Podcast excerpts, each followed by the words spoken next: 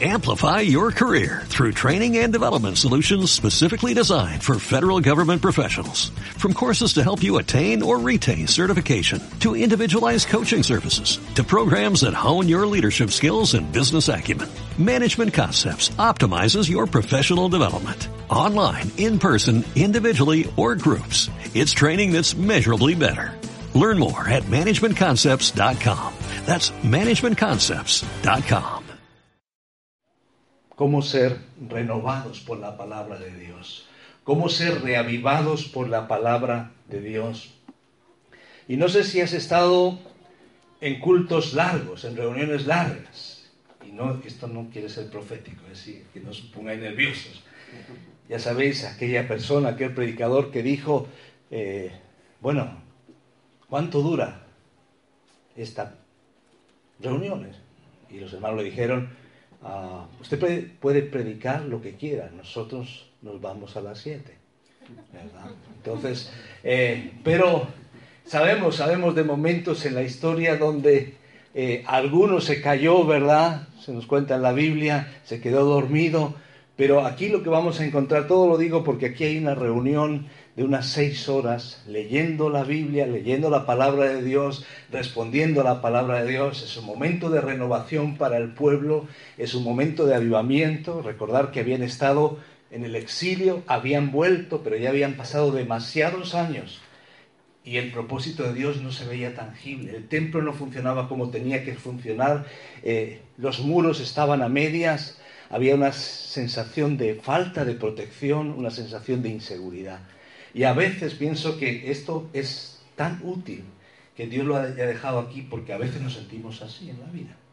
En momentos de nuestra vida sentimos que hemos caminado, ha pasado tiempo, no es problema de tiempo, pero es una sensación de que queda mucho por hacer. O cómo está mi vida, cómo está mi familia, cómo está mi iglesia, cómo está la extensión del reino de Dios en el mundo. O quizás en un país como España donde nos sentimos, no voy a decir cuatro gatos, seis quizás, eh, pero nos sentimos pocos. O quizás, ¿por qué no?, en los países donde los cristianos son perseguidos. Y entonces puedes sentir que las cosas están a medias, que las cosas no avanzan, pero hoy queremos entender a la luz de la palabra de Dios que podemos ser renovados, renovados por Dios mismo y renovados por la palabra de Dios. Por eso, en la centralidad en Nehemías no se trata tanto de los muros, sino se trata al final de la palabra de Dios. Los muros, a medio derribar o a medio construir, era simplemente un síntoma. Y cuando Nehemías escucha de su hermano Anani la información, él se siente triste porque ve cómo están las cosas. Era un síntoma. El tema de los muros era un síntoma de cómo estaba por dentro la sociedad, el pueblo de Dios. Era un síntoma de que le habían dado la espalda a Dios. Y aquí llega un momento especial donde la palabra vuelve a ser central y ellos escuchan por horas y ellos lloran y ellos ríen. Lloran porque se dan cuenta cómo es que hemos podido fallar y lloran porque dicen, ¿y si volvemos a caer en lo mismo? ¿Qué va a hacer Dios con nosotros? Pero después ríen y tienen gozo porque se dan cuenta que el gozo del Señor es nuestra fortaleza. Entonces todo esto lo encontramos en estos eh, versículos, en el capítulo 8, y vamos a acercarnos a ese despertar. Ha habido momentos en la historia eh, caracterizados por ese despertar, por ese avivamiento. ¿Qué hace falta para que haya un despertar así? Través de los siglos el pueblo de Dios ha pasado por ciclos en los que su palabra ha sido recordada. Hace poco recordábamos la reforma y una búsqueda de la palabra. Y podemos mirar en la historia de España y personas que tradujeron la palabra al castellano ah, y hubo momentos de acercarse a la palabra, pero hay momentos de alejarse de la palabra. Eh, y eso ocurrió el pueblo de Israel, ocurrió con Judá, ocurrió con reinos como el de Manasés y su hijo, pero después vendría, por ejemplo, Josías, a un joven, pero buscaría a Dios, a una edad temprana produce una auténtica reforma espiritual. Podemos pensar en la reforma protestante, podemos pensar tiempo antes en lo hemos hablado aquí, lo hemos comentado Juan Wycliffe, ah, podemos pensar en otras personas, Jan Hus, un poquito más allá, lo que era la República Checa, y otros personajes, Martín Lutero, Calvino, otros personajes, pero también los movimientos puritanos, en otros movimientos eh, de avivamiento, ha habido esa búsqueda. Ahora, ¿qué es necesario para esa renovación espiritual? Lo que vamos a ver hoy a la luz de Nehemías 8 básicamente son cuatro marcas, cuatro elementos claves a la luz de la palabra de Dios. Cuatro marcas de renovación espiritual. Cuando la palabra de Dios está en el centro de nuestras vidas. Cuidado, no digo la, la iglesia, no digo otras cosas, digo la palabra de Dios, su persona y su palabra. Cuando la palabra de Dios está en el centro de nuestras vidas, podemos experimentar una renovación espiritual. Y eso es lo que ocurrió con estas personas ahí en Nehemías capítulo 8. ¿Cuáles son esas marcas? ¿Cuáles son esos elementos necesarios para que se produzca esa renovación espiritual? A la luz de este capítulo, a la luz de la palabra de Dios y de nuestro acercamiento, podemos ver al menos cuatro aspectos. Ya lo decíamos, ¿verdad? Los muros eran un síntoma. La clave está en Dios y su palabra. ¿Detectas tú los síntomas? Cuando la familia, cuando tú espiritualmente, emocionalmente no, no vas bien, cuando a lo mejor no tenemos deseos o hemos descuidado ciertos aspectos, la clave es acercarnos a Dios y su palabra. Marcas de una renovación a través de la palabra de Dios. Dice que se reunió todo el pueblo, los versículos 1 y 2, como un solo hombre, qué bonita la expresión, en la plaza que estaba delante de la puerta de las aguas y pidieron al escriba Esdras que trajera el libro de la ley de Moisés que el Señor había dado a Israel. Es interesante que aquí en todo lo que llevamos de Nehemías, Nehemías como constructor, Nehemías como líder, Nehemías que le va a tocar hacer las veces de gobernador, es el que tiene lugar predominante, pero Esdras, que había llegado un poquito antes, es la figura sacerdotal, la figura para la ayuda espiritual también, pues aquí entra eh, su papel protagonista, el escriba Esdras, que trajera el libro de la ley de Moisés, que el Señor había dado a Israel. Fijaros, la ley de Moisés. Esto es interesante porque para aquellos que tienen una visión más tardía eh, del Pentateuco, de los primeros libros de la Biblia, pues uno puede ver a la luz de estos versículos que ya era algo de lo cual ellos eran conscientes, no era algo añadido, no era algo posterior, era, ellos tenían el concepto de que era la ley de Moisés que el Señor había dado a Israel. Entonces el sacerdote Esdras trajo la ley delante de la asamblea de hombres y mujeres y de todos los que podían entender lo que oían. Era el primer día del mes séptimo, era como septiembre-octubre, un mes muy importante para el pueblo judío, un mes en el que había fiestas eh, claves, fiesta de las trompetas, eh, la fiesta del Yom Kippur también, y de, la expiación, y después venía la fiesta de los tabernáculos, el día 15 eran momentos especiales para ellos. Era como un nuevo año, un nuevo comienzo, así que es interesante, habían terminado el muro, pasan muy poco tiempo y ya están preparados. Y de esta forma actúan. ¿Qué es lo primero que hacen? Se reúne todo el pueblo, hacen traer el libro de la ley. Y esto hay que entenderlo eh, por sus proporciones, eh, por la manera en que estaba escrito. Eh, no, no, no todos tenían un ejemplar como nosotros hoy de la Biblia. Así que había que congregarse y reunirse para abrir los rollos, para leerlo y para hacerlo entender a la gente. Nosotros hoy tenemos la capacidad de tener una Biblia en nuestro teléfono, una Biblia pequeña, una Biblia grande, una Biblia de bolsillo, una Biblia que no sabemos dónde meter, de estas que son muy grandes, todo tipo de Biblias. Pero la pregunta es, ¿somos hombres y mujeres del libro, de la palabra de Dios? Y la clave que vemos aquí es que lo primero es leer, acercarnos con esa intención, con el deseo de conocer la palabra de Dios. Esto es lo primero que encontramos y nos puede quizás eh, sorprender hasta qué punto ellos eh, de esa manera se congregan, son convocados con esos elementos que os decía yo de tener la ley, la palabra delante de ellos. También en el Nuevo Testamento se nos instruye en el mismo sentido y hoy pues somos beneficiarios de tener una Biblia con nosotros y que podemos examinar. Ahora vivimos en una cultura en que todos sabemos leer, o casi todos podemos leer. Ahora la pregunta es, ¿tenemos ese deseo de acercarnos a la palabra de Dios? Quizás lo hemos tenido, quizás lo tenemos, quizás lo podemos cultivar más. Y quizás, quizás en la sociedad donde nos ha tocado vivir, una sociedad digital, una sociedad tecnológica, una sociedad virtual, quizás es un reto porque ocupamos pocas cosas, perdón, poco tiempo a muchas cosas. Así que pararnos a escuchar a Dios, pararnos a escuchar su palabra, es un auténtico desafío en una sociedad vertiginosa como la que vivimos. Si al menos Dios mandara WhatsApp, si me lo pusiera más fácil, pero ahí está su palabra, su palabra está con nosotros, su espíritu también.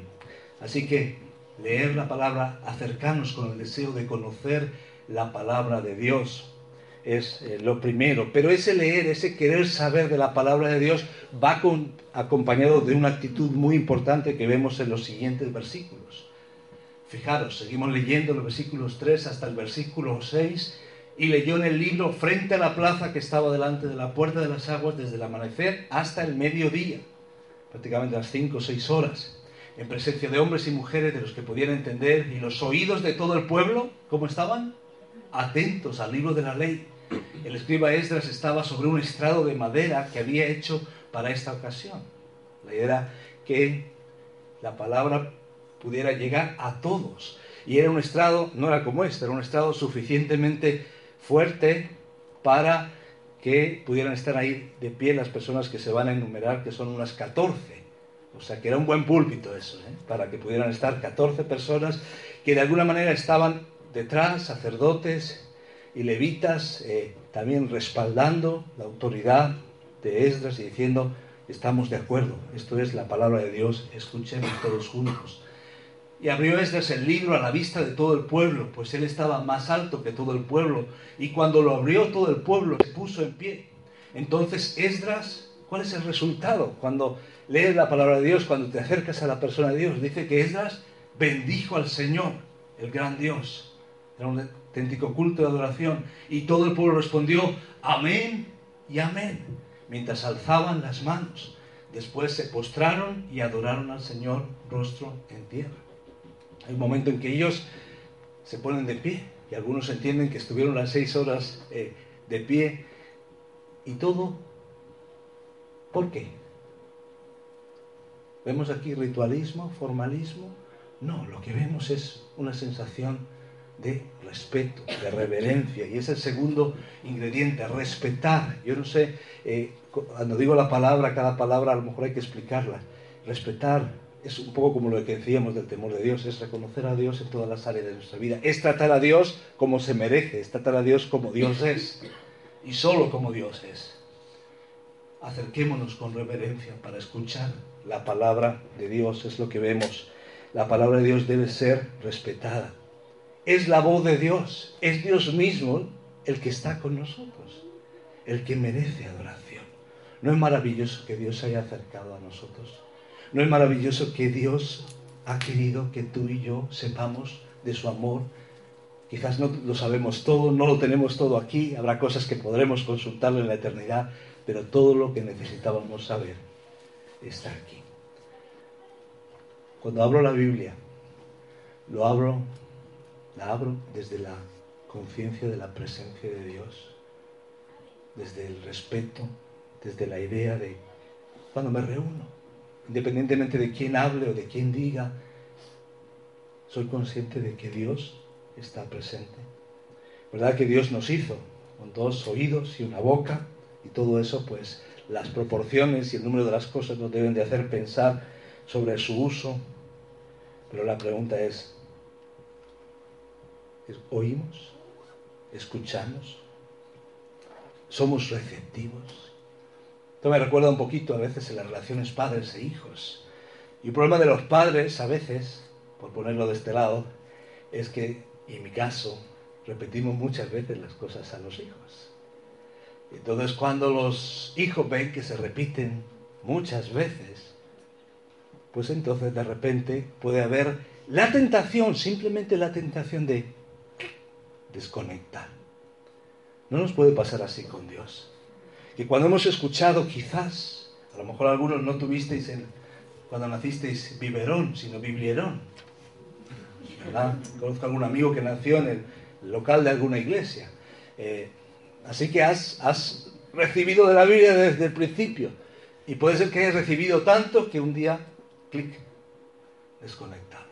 O puede haber momentos en nuestra vida donde las cosas están tan difíciles o donde otros no nos han dado buen ejemplo y decían que seguían a Dios, que de repente todos nosotros que hacemos, desconectamos.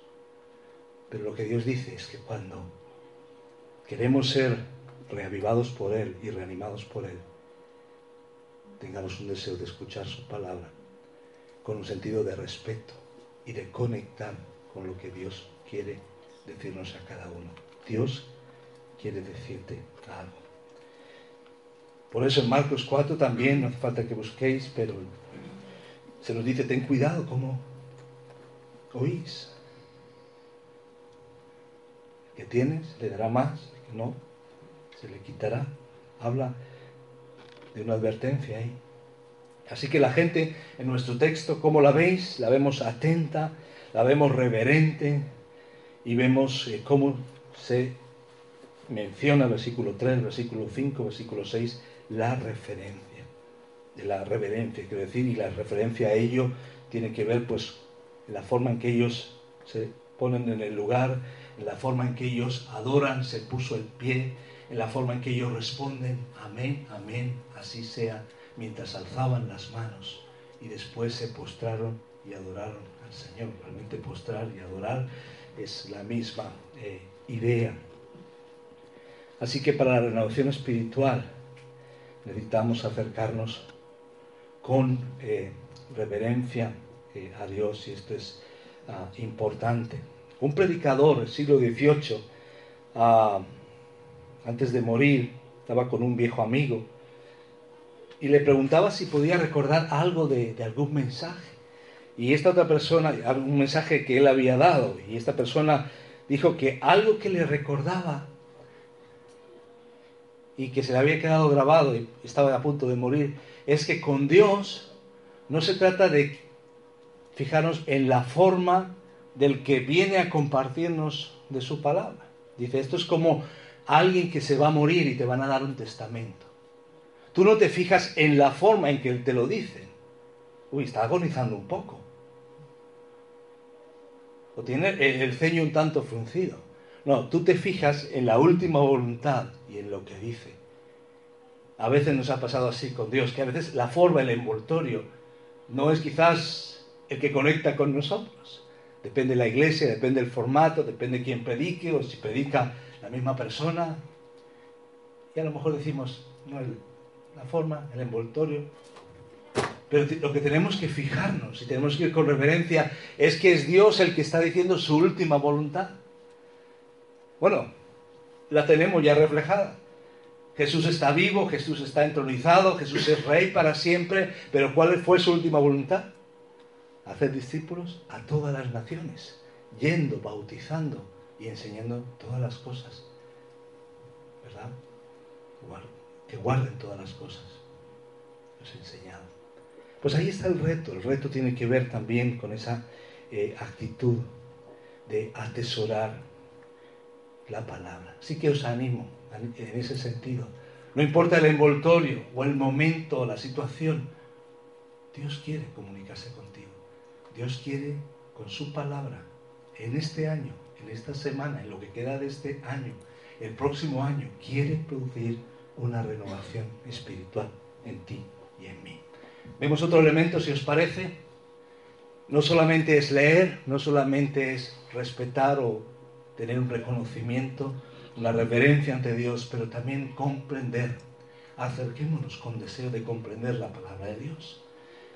Se nos menciona Jesús, Abán y Servías, Jamín, Acub, Sabetai, Díaz, Maasías, Gelita y Azarías, Jozabed, Anán, Pelaías y los levitas, dice que explicaban la ley al pueblo mientras el pueblo permanecía en su lugar. Suena muy ordenado, pero a lo mejor en la práctica no sé si podría en algún momento parecer un, parecer un tanto confuso, pero dice que leyeron en el libro de la ley de Dios traduciéndolo y dándole el sentido para que entendieran la lectura. Y esto nos lleva también al tema de la comprensión. La renovación espiritual viene a través de un deseo de escuchar, pero una actitud de conectar y no desconectar, una actitud de referencia y también con una búsqueda de comprensión. Y ahí quiero animaros, quiero animaros, porque a veces sentimos que la Biblia es un tanto compleja, porque a veces llegamos hasta un punto, ya leí la Biblia en un año, o quizás eh, ya leí dos libros, tres libros, o he avanzado en esto, pero quizás de, repente en un momento de nuestra vida nos paramos y vivimos de las reservas, como si estuviéramos en un búnker, ¿no? Y, Dios no quiere eso, Dios tiene mucho más. Así que la comprensión debe ser continuada. Fijaros, no es un problema de acceso, no es un problema de inteligencia. Aquí hay un proceso en el que sí se produce una cosa, esfuerzo, en el sentido de concentración. Están ahí seis horas en ese proceso de entender la palabra de Dios. Cuando hablamos de comprensión, se trata de eso. Escudriñar las escrituras, pisar fuerte, profundizar. Eso es lo que Dios quiere que hagamos cada uno de nosotros. Quizás habéis escuchado a Mark Twain que decía eh, que no eran las partes de la Biblia que no podía entender las que le molestaban, sino eran las partes que podía entender las que le preocupaban, ¿verdad? Y, no sé cómo eh, es con vosotros, pero quiero animaros en ese sentido de comprensión. Y hay varios niveles y escuchamos la palabra cuando estamos juntos, pero también cuando nos reunimos en un grupo, en una célula, o cuando estudiamos, eh, un estudio inductivo o otro tipo de estudio. Ah, quiero animaros en ese sentido de dar un paso más en el que estéis, o más allá del que estáis, ¿verdad? Y que podamos leer la Biblia juntos, en la familia, poder leerla a nivel personal, a nivel eh, familiar. De eso se trata se trata de comprensión. Y no solamente es un aspecto de esfuerzo, pero es un aspecto de querer saber lo que dice y la verdad es que Dios nos da las herramientas para poder aprender. Nuestra responsabilidad como iglesia es que podamos ir explicando la palabra tal como es, eh, aplicándola e interpretándola a la luz del contexto de la manera adecuada y ahí están las herramientas. Pero quiero animaros en ese sentido, que es posible eh, con ese deseo de comprender, y de ayudar a otros a comprender. Estamos teniendo discipulados con algunas personas, enseñándoles lo que dice. Y te das cuenta que a lo mejor la clave está en la sed, en el deseo de la persona. Y quizás todos recordaremos, si tú confiesas en Cristo un día como tu Salvador, al principio eh, quizás devorabas la Escritura, quizás lo haces ahora también. Pero hay momentos donde Dios trata contigo de una manera especial. Y yo te animo a que podamos crecer en ese aspecto de la comprensión y de proponernos también que las personas a nuestro alrededor comprendan la palabra. Y en ese sentido, el reto para nosotros al compartir la palabra debe ser precisa, debe ser clara, debemos aplicarla también, aplicada a la vida, y de eso comentamos en algunos momentos. Y también vemos que hay un compromiso de las dos partes. Si no hubiera habido compromiso de las dos partes, esto no hubiera funcionado. Hay un Esdras dispuesto, hay los levitas dispuestos y hay un pueblo dispuesto. Y por eso, eh, al final, la cosa funciona. Ellos entienden y de repente se dan cuenta lo que significa. Y entonces viene la siguiente respuesta. Hemos visto ese deseo de oír de escuchar esa actitud de respeto, pero también vemos eh, algo más, ¿verdad? Vemos, eh, veremos ahora la respuesta, pero vemos la actitud también en este sentido de responder, ¿verdad? Vemos la importancia ah, de responder a la palabra. Escuchamos la palabra, la palabra actúa en cada uno de nosotros y vamos viendo a la luz de lo que ellos van haciendo, ellos van respetando la palabra y después comprendiendo la palabra y después obedeciendo, respondiendo a la palabra. Responder, entonces, acerquémonos con deseo de obedecer la palabra de Dios. A veces eh, Dios trata con nosotros, ¿verdad? Y estamos ahí, en el tira y afloja. Aquí hay un ejemplo, ¿verdad? Puede ser el orgullo, puede ser cualquier otra cosa. Pero para la renovación espiritual, el pueblo de Dios ha de responder a su palabra. Fijaros lo que dijo eh, un profesor de la palabra, Howard Hendricks, hace algún tiempo. Bueno, conocéis que para conocer la palabra es importante la observación, es importante la interpretación, observar qué dice, interpretación, qué quiere decir y la aplicación. Pues él decía lo siguiente, observación más interpretación sin aplicación es proceso abortado. Si tú entiendes la palabra, si tú observas la palabra, si tú interpretas la palabra y si después no hacemos lo que dice la palabra, es proceso abortado. ¿Recuerda algo? Una historia de Jesús, una parábola. El que oye y el que no hace. Entonces, aquí la clave es esta. La revelación siempre, la revelación de Dios siempre es una invitación a responder a Dios. Quédate con esto. Si Dios se ha revelado es porque quieres que, que tú y yo le respondamos. La revelación es una invitación a responder a Dios. Oír, respetar, comprender y responder. Entonces es espiritualmente peligroso estudiar la Biblia sin la disposición de responder. Ellos responden. Vamos a ver en qué sentido responden. Vamos a verlo. Entonces Nehemías, que era el gobernador, y Esdras, el sacerdote, y escriba y los levitas que enseñaban al pueblo, dijeron a todo el pueblo, este día es santo para el Señor vuestro Dios. No os entristezcáis ni lloréis, porque todo el pueblo lloraba al oír las palabras de la ley hay algo en el ambiente y uno dice, a ver, ¿se aclaran o no se aclaran?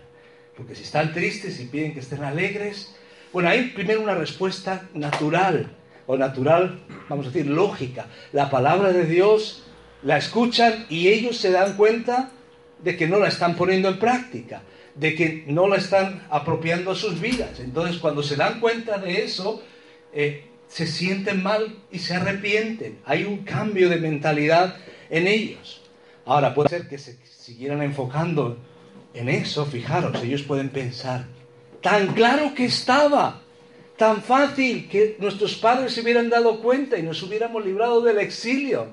Ahora lo entendemos. Se trata de escuchar y obedecer tu palabra, Señor. ¿Entendéis por qué lloraba? ¿Cuánto nos hubiéramos librado? Ay, pero ¿y si no lo hacemos? Y volvían a llorar. ¿Y el futuro? Y entonces estaban en esa situación. Pero la primera respuesta a la palabra es arrepentimiento. Cuando Dios te muestra que, esto no es correcto, que no estamos en el buen camino, ¿verdad? Ahora, la segunda respuesta, ¿cuál es? Vamos a, verla. Alegría. Porque la alegría nos recuerda que Dios está a nuestro lado. El diagnóstico de la palabra nos dice, el pecado está dentro de ti, pero la gracia de Dios nos recuerda que Dios está a tu lado. Y eso cambia la perspectiva. Dios tiene la respuesta para el pecado. Hoy sabemos mucho más que lo que sabían Nehemías y el pueblo. Hoy sabemos, como veíamos esta mañana con los símbolos, que Cristo murió por ti, que Cristo murió y resucitó por ti, que hay una provisión para nuestro pecado. También les dijo, id, comed de la grosura, bebed de lo dulce y mandad raciones a los que no tienen nada preparado, porque este día es santo para nuestro Señor. No os entristezcáis, porque la alegría del Señor es vuestra fortaleza o fuerza. ¿Podemos decirlo juntos? La alegría del Señor es vuestra fortaleza. Lo apropiamos. La alegría del Señor es mi fortaleza. ¿Te animas con eso otra vez? La alegría del Señor es mi fortaleza. ¿Vale? Cuando yo de verdad me alegro en el Señor y cuando Él pone esa alegría, que vamos a entender que la Biblia lo llama gozo, ¿verdad? Esa alegría la llama gozo. Entonces, es interesante. Viene el arrepentimiento, pero viene la alegría. Ahora, fijarse en qué se traduce. De repente hay un aspecto relacional. Dice, ir a por comida. Y cuidado, el que no tiene o el que no lo ha podido preparar, busquémosle. O sea, cuando la palabra de Dios me, impacta, eso lo notan los demás. De eso se dan cuenta los demás. Y tiene que impactar en nuestras relaciones. ¿De acuerdo? No es algo simplemente vertical, es vertical y horizontal. La alegría del Señor, ¿verdad? Vamos al siguiente. Solo algo, quizás el, miércoles a las 7 profundizamos sobre esto, pero algunas cosas sobre el gozo que da el Señor. El gozo del Señor no es la alegría de las circunstancias o temperamento. No es, si las circunstancias van bien, yo estoy bien. El gozo del Señor sale del verdadero arrepentimiento, como hemos visto. El gozo del Señor es la alegría del perdón, cuando yo me siento perdonado. Es la alegría de lo perdido y encontrado. Es la alegría del hijo perdido que es recibido por el Padre y es perdonado. Eso es lo que tú y yo experimentamos. Eso es el gozo, que nadie te lo puede quitar. ¿De acuerdo? No está en la bolsa, no depende de Nueva York, ni depende del petróleo, no depende de nada de esto. El gozo del Señor viene de entender correctamente la palabra de Dios. El gozo del Señor es la alegría en Dios mismo. Es porque Dios está a tu lado, en las buenas y en las malas. Y por eso Pablo podía gozarse cuando estaba en la cárcel, cuando tenía grilletes, cuando había humedad, cuando no eran las mejores condiciones. Por eso hay hermanos nuestros hoy en algunos países del mundo que se gozan. Y han matado quizás a su padre o a su madre. O quizás no saben si van a terminar este año en su casa o en la cárcel. ¿Por qué se gozan? ¿Están locos? No, simplemente se dan cuenta que el Señor está con ellos. Y yo quiero recordarte que el Señor está contigo. El Señor está con nosotros. Y ahí está el gozo del Señor. Es la alegría en Dios mismo. Y el gozo del Señor no está reñido con la santidad. Ahí se le dice, no estáis tristes, gozaos. Y a la vez se habla de que hoy es día santo. Han sido los hombres los que han separado los conceptos y han dicho que ser santo es tener la cara mustia, el aspecto agrio, pero no. Puede estar gozoso y buscar la santidad de Dios. Las cosas están de la mano y están en este pasaje. Muy bien, entonces entendiendo esto vemos eh, estos resultados. El arrepentimiento, la alegría, también la generosidad, tanto hacia Dios como hacia los que nos rodean. El culto es dar a Dios, es ofrecerle sacrificio de alabanza. Nada para salvarnos porque Él lo ha hecho todo, pero sí responder. Y hay ese aspecto relacional que veíamos ahí. Buscar, mandar raciones a los que no tienen nada preparado. Dios va a poner generosidad en nosotros. ¿Quién lo ha hecho? Dios. Dios el que va cambiando el corazón. Pero además de generosidad, también obediencia. Dice, y todo el pueblo se fue a comer y a beber y mandar porciones y a celebrar una gran fiesta. Porque qué? ¿Os suena esta palabra? Comprendieron las palabras que les habían enseñado. Al segundo día los jefes de casas paternas de todo el pueblo, los sacerdotes y los levitas se reunieron junto al escriba Esdras para entender de nuevo las palabras de la ley. Y encontraron escrito en la ley, esto es esperanzador y es demoledor a la vez, lo que escuchamos.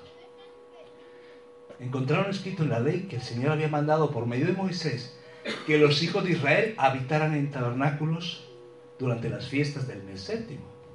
Hacían día 15, la fiesta de los tabernáculos. Para recordar cómo Dios había provisto en el tiempo de peregrinaje en el desierto.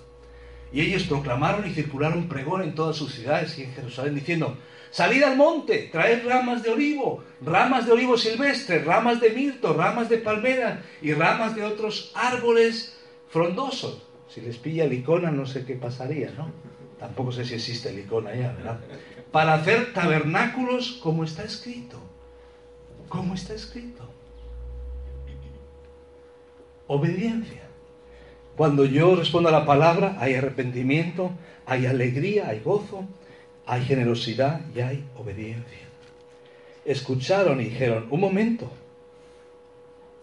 es este mes, es ahora, y no lo estamos haciendo. Lo demoledor es que no lo habían hecho desde los tiempos de Josué, hijo de Nun. Pero cuando Dios te despierta, no importa lo tarde que parezca que es, Hoy es tiempo de obedecer, hoy es tiempo de responder. No importa cuánto nos hemos tardado en, hoy es el momento, hoy es el momento. Obediencia es lo que vemos aquí y al final culto, adoración. El pueblo salió y nos trajeron, las trajeron e hicieron tabernáculos para sí, cada uno en su terrado, en sus patios, en los patios de la casa de Dios, en la plaza de las puertas de las aguas, en la plaza de las puertas de Efraín, toda la asamblea de los que habían regresado de la cautividad hicieron tabernáculos. ¿Y por qué lo hacían? Porque la palabra de Dios se los había mandado, se lo había dejado. Los hijos de Israel ciertamente no habían hecho de esta manera lo que habíamos dicho desde los días de Josué, hijo de Nun, hasta aquel día. Y hubo gran regocijo. La clave, el vehículo de la bendición es la obediencia. No esperes tener gozo o sentirte bien para obedecer. Obedece primero y después al final te sentirás bien, ¿verdad? Te sentirás bien porque estás en la voluntad de Dios, no es un aspecto egoísta lo que estoy diciendo. Y leyó es desde el libro de la ley de Dios cada día, desde el primer día hasta el último día, celebraron la fiesta siete días y al octavo día hubo una asamblea solemne según lo establecido. Adoración, respuesta a la palabra. La fiesta de los tabernáculos duró una semana entera con la lectura de la palabra de Dios y terminó con una fiesta solemne, una asamblea solemne, como nos dice el versículo 18. Cuando Dios hace algo en una vida, eso da esperanza a otra vida. Un matrimonio no tenía mucha esperanza para su familia y escuchó lo que Dios estaba haciendo en otra familia y Dios cambió la perspectiva. Empezaron a buscar a Dios. Y Dios muchas veces, si estamos dispuestos, cambia la perspectiva de las cosas, de nuestra vida, de nuestra familia, de nuestra iglesia, tantas cosas. Así que hoy a la luz de la palabra hemos entendido que cuando la palabra de Dios está en el centro de nuestras vidas, y tenerle Dios mismo y su palabra, experimentamos una renovación espiritual. ¿Quieres tener una renovación espiritual? Yo quiero tener una renovación espiritual. Y empieza por oír deseo de escuchar, expectativa. ¿Tienes la expectativa de escuchar a Dios? La actitud de respetar, de reverenciar su presencia y lo que te va a decir.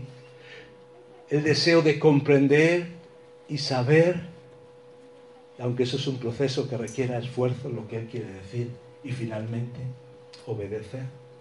Pues quiero invitarte a que oremos en estos momentos y vamos a tomar un momento en su corazón.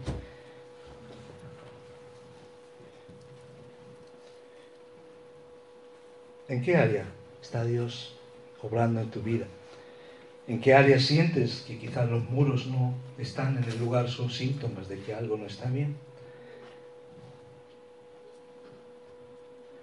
De lo que hoy hemos escuchado, ¿dónde está hablándonos el Señor? Está hablándonos más en el sentido de oír su palabra o más en el sentido de la actitud de respetar, reverenciar su palabra o más en el sentido de responder a su palabra, obedecer a su palabra.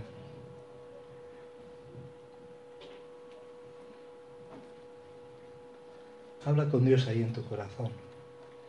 Recuerda, la revelación de Dios es una invitación a que le respondas a Él. Y la primera respuesta es hacer de nuevo, venir a Cristo, decirle Jesús, sálvame. Pero si ya eres un hijo de Dios, Dios quiere que crezcas. Dios quiere que yo crezca. Dios quiere que podamos juntos crecer en comprensión, en respeto a la palabra, en reverencia a la palabra, en obediencia. Quizás detectamos que hay algo que no estamos haciendo de acuerdo a la palabra. Quizás piensas y te pones tristes por las veces y los momentos en que no lo has hecho y el Señor te anima a gozarte en su presencia y a obedecerle hoy y de aquí en adelante. Quiero animarte si eres joven, a ser un joven de la palabra. No te fijes solo como ha sido el año pasado, sino qué pasos estoy dando. Aquí están las herramientas. Dios provee la palabra, provee la iglesia, provee diferentes hermanos, grupos a nuestro alrededor, para que a nuestro nivel podamos estar profundizando en la palabra. Si otros nos han afectado, si otros condicionan, las circunstancias condicionan nuestra experiencia de gozo hoy, quiero recordarte, el gozo del Señor es tu fortaleza y es el gozo del Señor y está a tu disposición y está a mi disposición. Señor, queremos ser renovados. Queremos ser reavivados desde la centralidad de tu palabra. Perdónanos cuando no ha sido así. Perdónanos cuando ha fallado la actitud. No hemos sido conscientes quién nos estaba hablando. O hemos puesto condiciones, o hemos puesto dilaciones, hemos esperado, hemos puesto peros. Perdónanos cuando no te hemos tomado en serio. Pero queremos, Señor, crecer en ti, en tu palabra. Gracias que podemos escucharte, podemos responderte, podemos respetarte, podemos reconocerte y comprender tu palabra. Gracias, Señor, en el nombre de Jesús. Amén, amén, amén. Pues que el Señor os bendiga, podemos saludarnos los unos a los otros, recordaros el viernes tenemos este concierto aquí a las 7 y el próximo domingo pues también tendremos un culto especial de gratitud y eh, una comida todos juntos. El viernes también podemos traer cosas para picar después al final, ¿de acuerdo? Entonces, eh, coordinarlo ahí con Elisa y Manoli. Eh, traemos, podemos saludarnos los unos a los otros, los chicos van a estar ensayando también. En unos momentos podemos saludarnos unos a otros.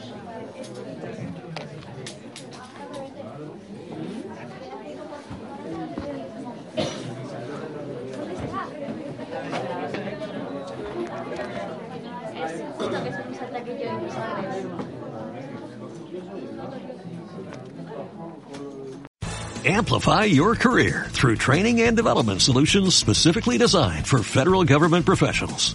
From courses to help you attain or retain certification, to individualized coaching services, to programs that hone your leadership skills and business acumen, Management Concepts optimizes your professional development. Online, in person, individually, or groups. It's training that's measurably better. Learn more at managementconcepts.com. That's managementconcepts.com.